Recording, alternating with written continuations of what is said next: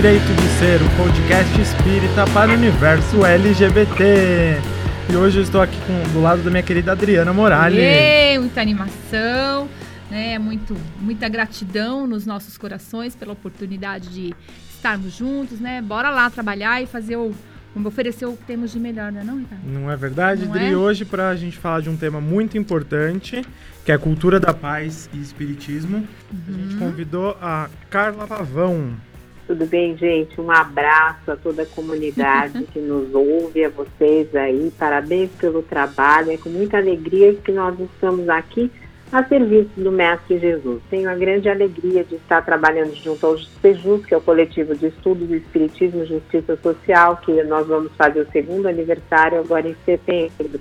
Fora isso, eu participo da Abre Paz. A Abre Paz, que tem uma proposta da cultura da paz, realizou recentemente um fórum é, em Goiás com cientistas discutindo espiritismo, onde a Dora Encontre também esteve. Fora isso, eu sou aluna da pós-graduação em Pedagogia Espírita da Universidade Livre Pampédia. Faço parte do, do canal e Bem, onde a gente discute a, a, os diálogos, discute não, a gente conversa sobre as diversas faces interreligiosas e eu sou a coordenadora do Espiritismo. Então é com muita alegria que eu estou aqui na rádio com vocês para a gente conversar sobre esses temas. Eu queria que você explicasse um pouquinho para o pessoal de casa que está escutando, um pouco desses conceitos, talvez ah, alguns conceitos deturpados que chegam até essas pessoas. Então, se você pudesse esclarecer um pouco desses conceitos para elas, por favor, cara. Então, quando a gente fala de direitos fundamentais, né, dos seres humanos, dos seres humanos, quais são esses direitos? Né? A gente vai olhar lá para o que, que a ONU define. A ONU define o seguinte: garantir dignidade, vida, liberdade, mediante a Declaração Universal dos Direitos Humanos. Em outras palavras, o que é cultura da paz? É nós respeitarmos a vida, rejeitarmos a violência, sermos generosos, ouvir para compreender e preservar o planeta e redescobrir a solidariedade. E aí nós passamos à Unesco.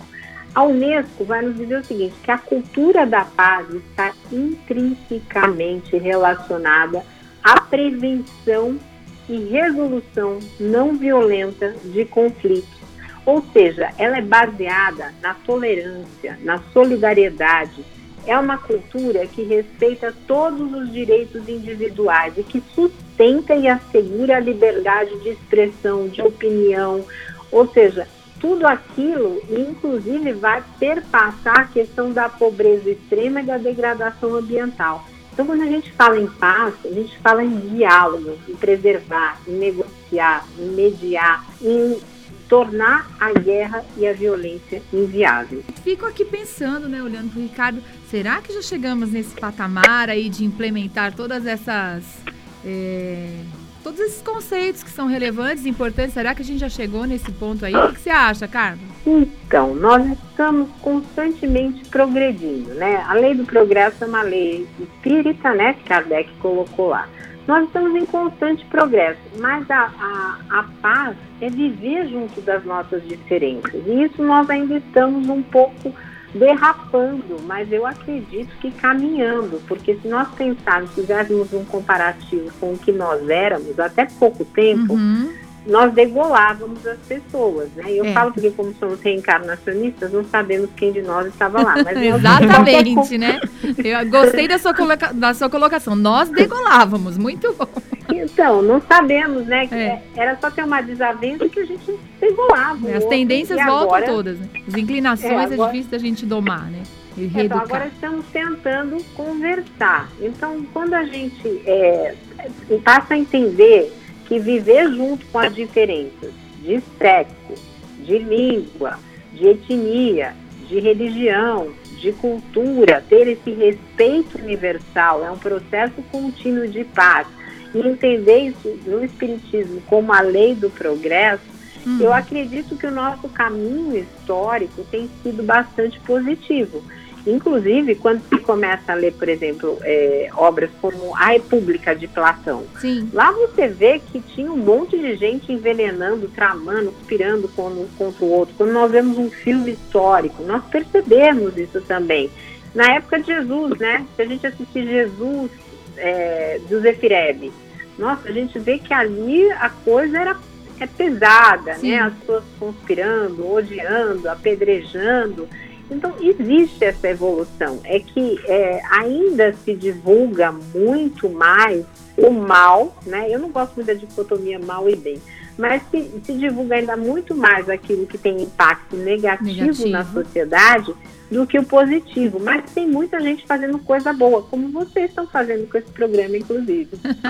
é, obrigada, e como você também, querida.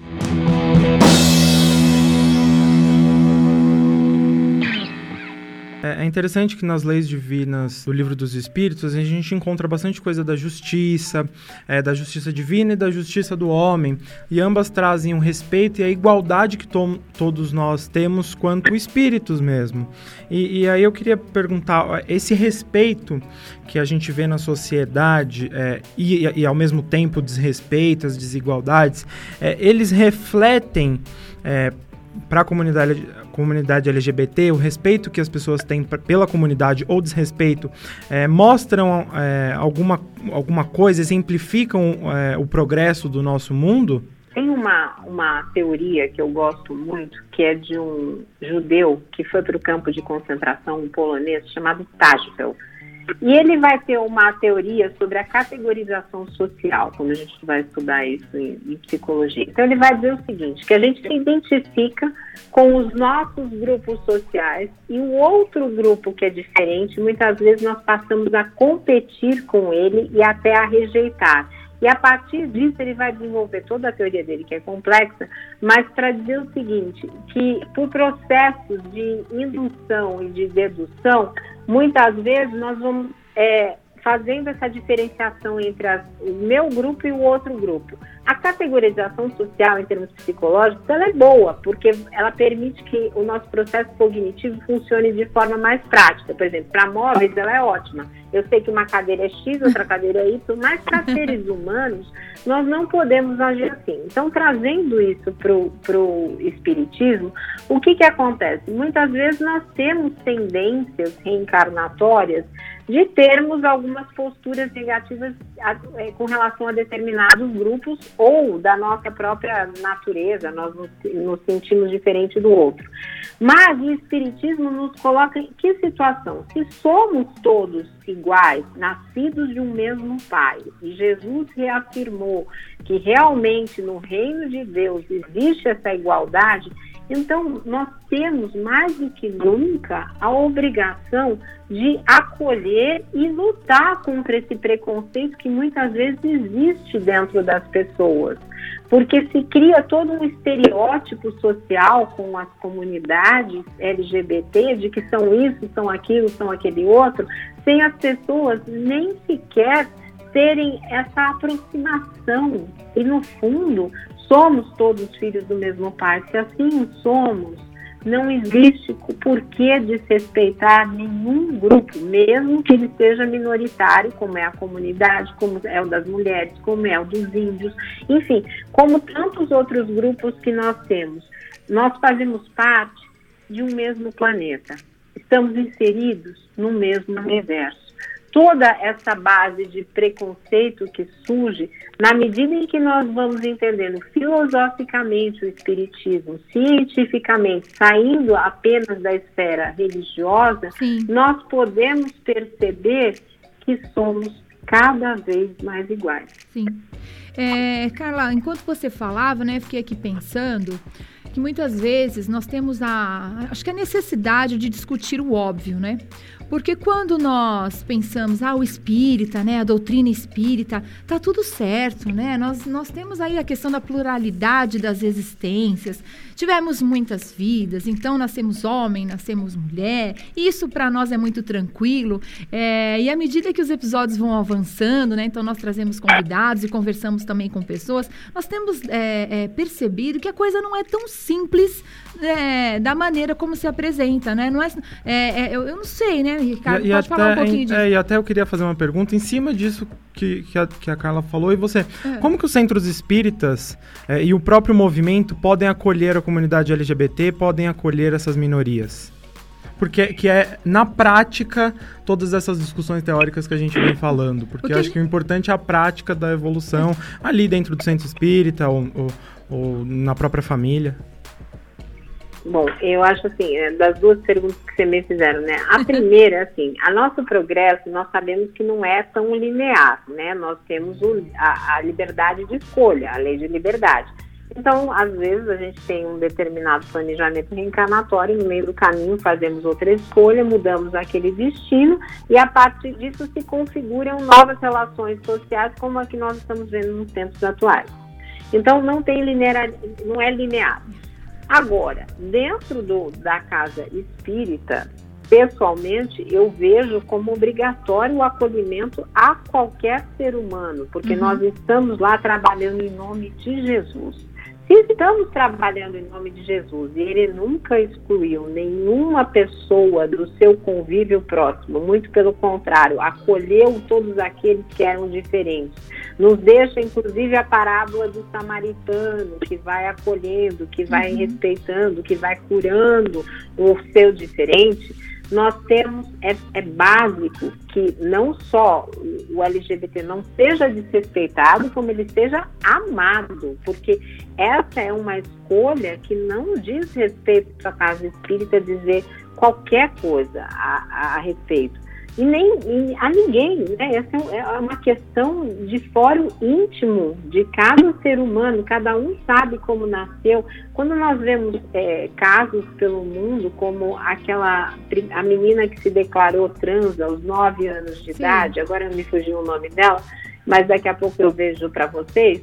É, nós sabemos que aquilo está no íntimo daquela, daquela, daquela criança. Nós não podemos violentar a natureza dos seres humanos. Então, esse é um princípio básico. Jesus não nos violentava a ponto de falar parábolas para que nós não nos ofendêssemos. Então, assim, é, não cabe a nenhuma casa dizer se a pessoa A, B ou C pode lá. Isso, isso, apenas, isso é uma questão humana, né? Os seres humanos acabam criando regras que não estão de acordo com aquilo que é a vivência espírita, que é uma vivência de amor. E amar, a gente não escolhe, eu amo esse, não amo aquele. Pelo menos é o que é o que me parece Amor é a vontade, razoável. né? Não sei se eu respondi, gente. amor é a vontade, né? A gente não precisa economizar, não, né? Isso. Não, por favor, nos tempos atuais é imprescindível. e ainda é, com isso, considerando essa experiência, por que que muitos espíritas é, encontram resistência em amar ao próximo, respeitando as diversidades, respeitando os LGBTs? Olha, eu, eu eu diria o seguinte, eu não sei dizer especificamente assim de muitos espíritas, mas o que nós, eu vejo é, atualmente é que nós ainda não entendemos muito bem o sermão das bem-aventuranças de Jesus. Passou dois mil anos e nós não entendemos. Tem um delay, diz, né? Acho que tem um é, delay, não é isso? É, então, é um processo pedagógico, na verdade. Nós, como espíritos, estamos em constante aprendizado. E esse aprendizado, ele é um pouco é, é, muitas vezes ele se complica mediante as nossas escolhas. Mas quando Jesus diz, olha, bem-aventurados os pobres de espírito, ele está se dirigindo aos simples. Bem-aventurados os que choram, porque serão consolados. Ele está dizendo que a dor é impermanente. Bem-aventurados os mansos, porque eles herdarão a terra ele está dizendo sobre a cultura da paz, sobre a questão das guerras.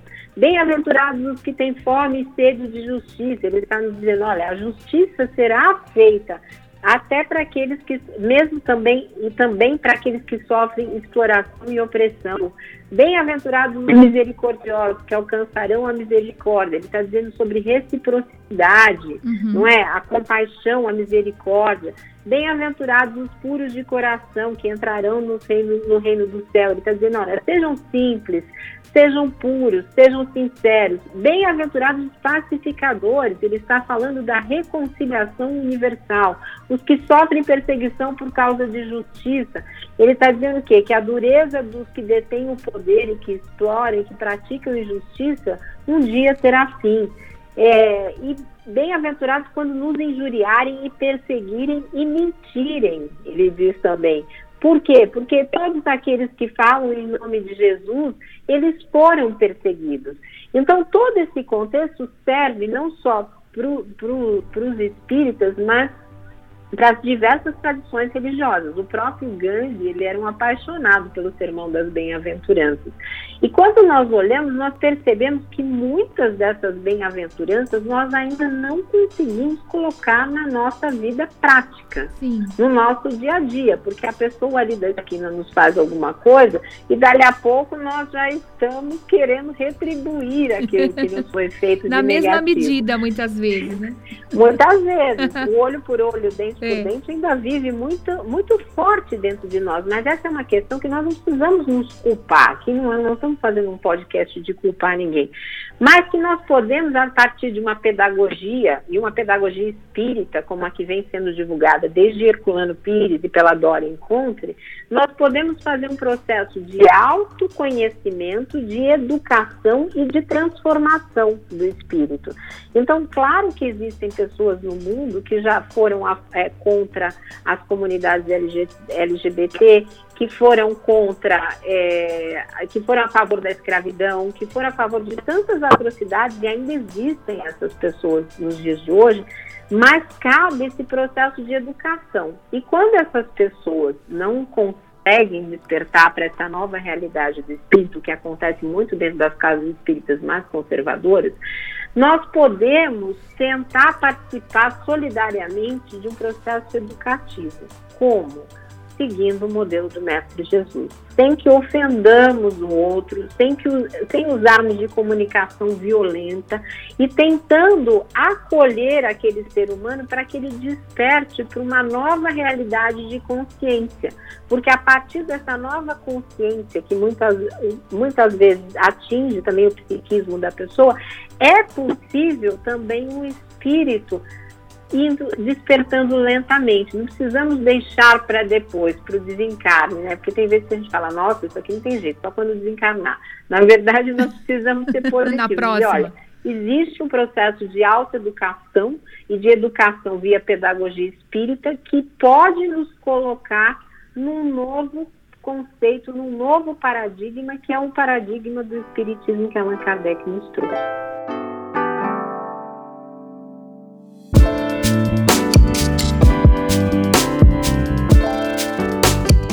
Refletindo sobre isso, é, a gente para para pensar que da mesma maneira que tem sofredores, que tem aqueles que são perseguidos, a gente tem aqueles que causam sofrimento, aqueles que perseguem. E conversando com bastante gente, principalmente da comunidade LGBT, a gente encontra um certo desânimo, é, uma desesperança. É, como conseguir passar uma perseverança para essas militâncias, essas pessoas que lutam? É, como manter essa chama de, de esperança mesmo no mundo melhor? Olha, que me deixou completamente arrepiada agora. Eu queria dizer para toda a comunidade LGBT que nos ouve que nós estamos juntos. Realmente tem um momentos e nós precisamos ser autênticos que nós desanimamos, porque é, é muita luta, é muita luta contra o preconceito, contra tudo isso que está muito arraigado na sociedade. Mas vamos lembrar lá de Jesus de novo. Jesus disse o quê? A fé que transporta montanhas. Então, eu diria que nós acreditemos em nós mesmos. Nós mesmos. Nós sabemos que os dados da violência contra essas comunidades são alarmantes no Brasil e no mundo. Mas, para todos vocês que estão me ouvindo, fica aqui o meu acolhimento, fica aqui essa, essa proposta de nós firmarmos o pensamento de Jesus. Mesmo aqueles que forem ateus, agnósticos, que não consigam acreditar no, em Jesus ou em nenhum outro tipo, vocês falaram muito em iluminação, no budismo ou nas outras religiões, que eles consigam acreditar em si mesmos e não se culparem por nada, porque quando nós saímos também do processo de culpa e a sociedade é criada para se sentir culpada nessas situações, nessas vivências, é, muitas vezes isso também faz com que as pessoas desanimem. Então, vamos olhar pela ótica do espírito, que nós renascemos, que o espírito nós muito provavelmente não tem, não tem sexo, é isso que Kardec escreve, e que essas alternâncias são todos processos pedagógicos evolutivos e que nós podemos sim responder a tudo isso com muita amorosidade. Então, o alto amor também é um caminho importante. E fora isso, a, a, a, terapia. Tem alguns projetos de terapia pedagógica, um deles que eu conheço é da, da própria Dora Encontre na Universidade Livre Pampédia, que acabam nos levando para outro nível de consciência. E a partir disso, nós podemos perder um pouquinho esse desânimo, porque realmente os tempos são muito hostis para essa comunidade querida, mais ainda, e nós entendemos isso, mas é preciso preciso que nós consigamos é, resistir.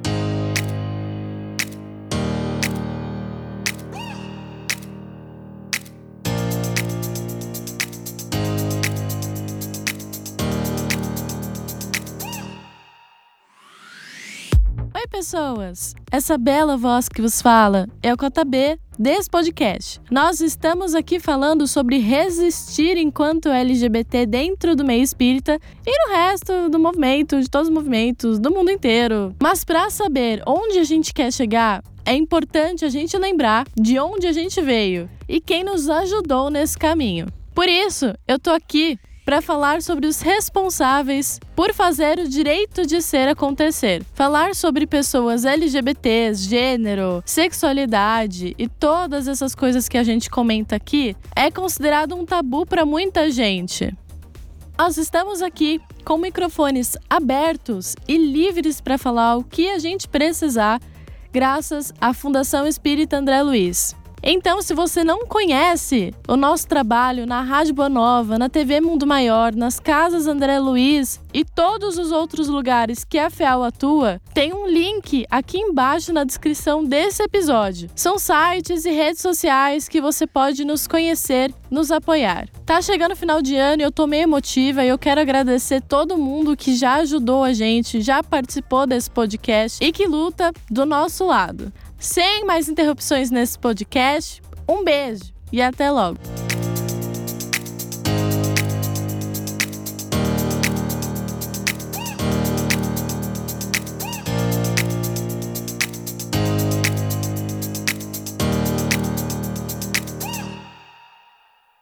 Com relação a essa, essa pedagogia que você propõe, o que, que, você entende né, atualmente dos centros, né? A gente aqui faz algumas palestras, né? Ouve, assiste algumas palestras também, enfim, entende um pouco aqui do nosso território como é esse acolhimento.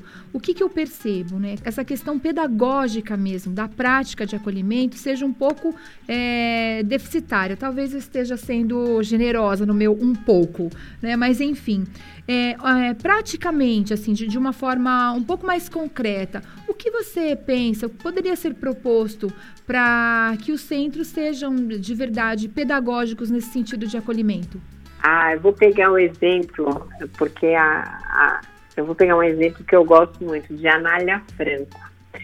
Anália Franco, a grande espírita e ativista social, o que, que ela fez? Ela foi pegando os filhos dos escravos que foram deixados por aí pela lei do ventre livre e foi formando os orfanatos dela e educando. E as mulheres que também tinham filhos é, solteiras, naquela época não tinha muito caminho, o caminho era a prostituição, porque você não tinha como ter renda para criar um filho, né? Sim. Ela foi também acolhendo e foi ensinando essas mulheres como fazerem as coisas, terem uma profissão, um artesanato, alguma coisa.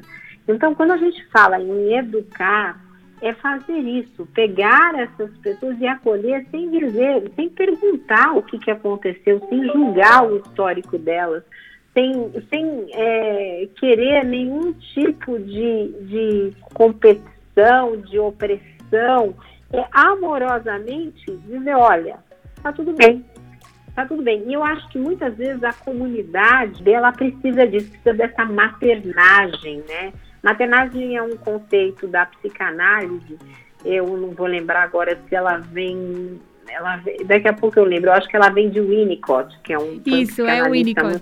É, é o Winnicott, né? É. Porque muitas vezes dentro dos próprios lares, essas criaturas são excluídas de tudo. As pessoas não conseguem dar amor ao diferente. E, eles, e aí este grupo vem com essa dor profunda.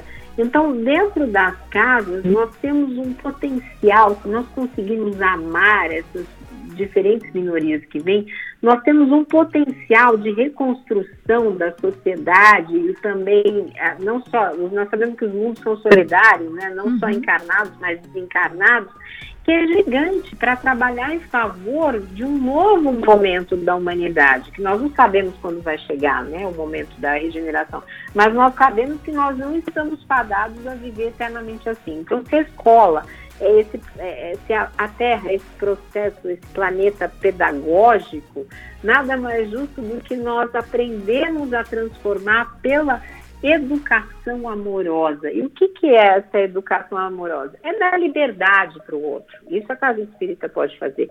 É dar acolhimento, é dar uma educação que seja também uma educação estética na arte, na música, no conhecimento, que seja uma educação que permita ao outro florescer, florescer, ser quem ele realmente quer ser ou ela quer ser. Né? Porque muitas vezes nós falamos ele, ele, nós estamos incluindo aí a, a, a, as mulheres, né? Quem aquelas, aqueles alunos querem ser. Pestalozzi também foi um exemplo disso. O que que Pestalozzi fez? Pegou os órfãos todos da guerra, colocou num castelo, cuidava deles com um esmero absoluto. Ali tinha um que estava acostumado a roubar, outro que estava acostumado a mentir, outro que estava acostumado a fazer, a praticar algum outro tipo de ação. Tinha, mas o que, que ele foi com cada um deles? Ele foi aquela pessoa amorosa. Então, uma casa espírita que fala tanto de amor, ela não pode reprimir os instintos do outro, ela não pode oprimir. Tem que ser através da conversa, do diálogo, permitindo que a, as potencialidades da alma daqueles seres sejam despertadas. Porque quando nos despertam essa capacidade da nossa alma, aquilo que é nosso mesmo, nós voamos. E quando a gente pensa em tudo isso, a gente reflete, a gente tenta trazer um, uma pergunta, a gente tenta responder essa pergunta, que é como construir uma sociedade justa. E é onde você cita tantos nomes, Anália Franco, Pestalozzi, é, nomes espíritas e não espíritas que contribuíram de alguma forma para reequilibrar essa sociedade violenta, para tentar alcançar uma sociedade um pouco mais justa. E a gente precisa, é, com o movimento espírita, mas principalmente com, com os conceitos de amor de Cristo que estão presentes no Evangelho, mas que a gente precisa passar cada vez mais para o restante da sociedade. É, abrir espaço nas casas espíritas para outros nomes surgirem. A gente precisa desse acolhimento. É, é, construir pessoas que, que tenham esses nomes de e força para reequilibrar a nossa sociedade, né? É, como que você acha que a que a gente consegue criar um ambiente seguro de representatividade é, e que consiga é, proporcionar esses, esses nomes surgirem? Olha, é, buscar esses espaços hoje em dia, em alguns lugares mais tradicionais, talvez seja difícil. Mas, assim, na cultura da paz, nós falamos do diálogo. Então, buscar, talvez seja um caminho buscar essas lideranças e tentar conversar. Mas já existem grupos, é, como eu faço parte de um, um grupo que é o Coletivo para a Transformação Social, que é uma comunidade LGBT que se reúne, inclusive eles promovem fóruns e debates nessa ótica de, de acolhimento, eles se acolhem, eles fazem escutativa, eles promovem eventos, fóruns, tudo isso para quê? Para justamente é, as pessoas terem oportunidade de serem quem elas são. Então, quem já está numa casa o primeiro passo sempre, a meu ver, sendo bem, bastante pragmática, é procurar a direção da casa e dizer, olha, precisamos conversar sobre isso. E a, o segundo passo é isso que vocês estão fazendo. Esse programa que vocês estão fazendo, esse podcast, ele é essencial. Por quê? Quando a gente começa a conversar sobre os diversos assuntos que nós temos como tabus na sociedade, nós passamos a despertar muitas vezes da letargia de um sono, que é ou o sono do que eu não me importo, ou do preconceito, ou da discriminação. Então, para trabalhar contra todos esses fatores que são negativos na sociedade, nós precisamos de uma conversa, de uma conversa natural, de uma conversa autêntica, onde nós possamos realmente é, acreditar na igualdade, saber que reencarnatoriamente nós temos é, questões importantes que não se dissolvem em uma única existência. E essa é uma cultura da paz.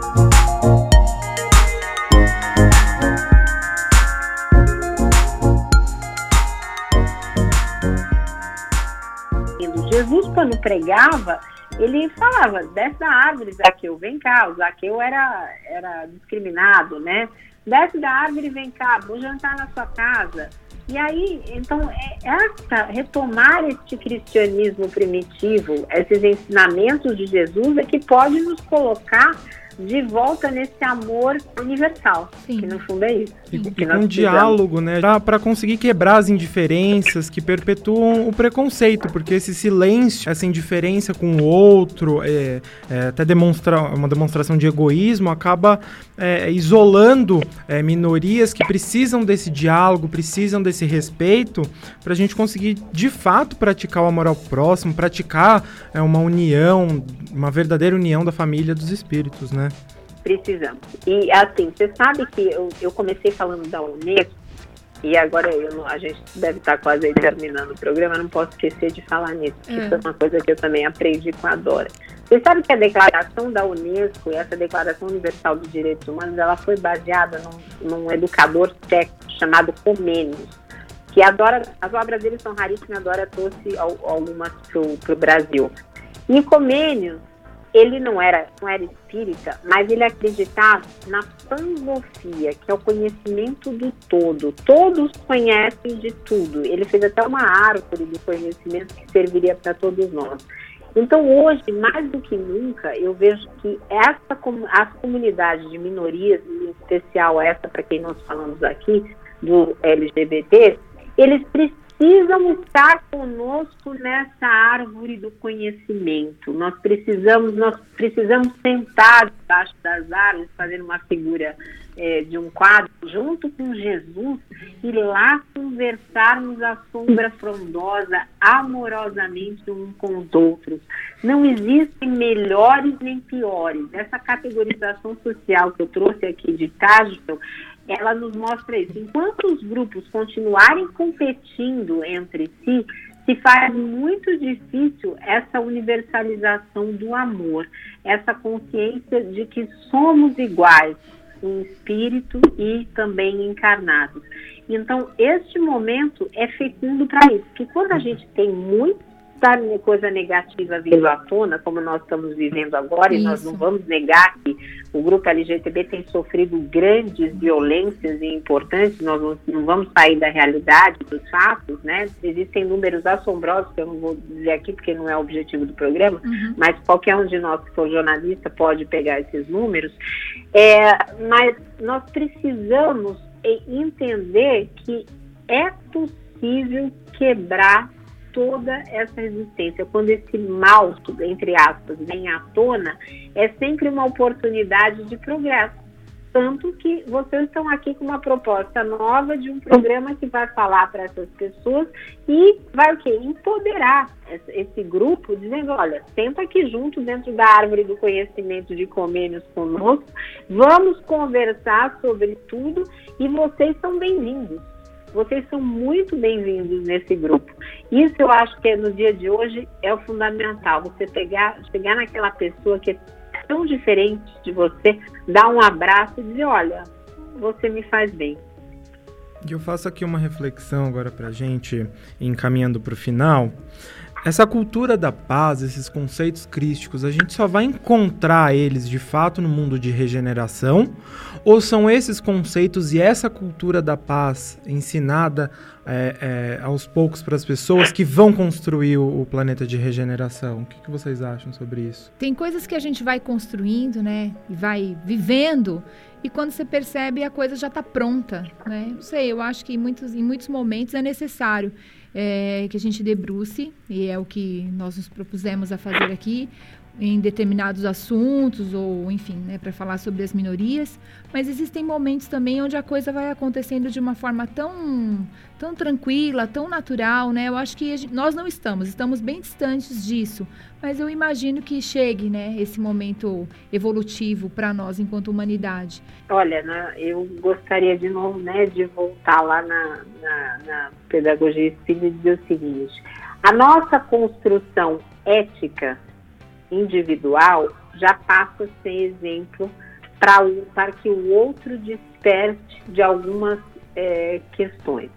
Então, assim, quando nós conseguimos atingir o autoconhecimento e ter essa disciplina pedagógica de autoeducação para nós inspirarmos o outro, para que o outro, mesmo que ele não, não, ele diga assim, ah, eu não gosto de como você é, não gosto de como você se relaciona com o mundo, mas ele conseguir, o não gosto também é bom, porque ele se sente incomodado. Então, sentindo incomodado, ele desperta para alguma coisa. Quando nós conseguimos é, sermos inspiradores e vivermos de acordo com aquilo que, com aquele modelo que Jesus nos trouxe, cada vez mais nós estamos fazendo essa construção.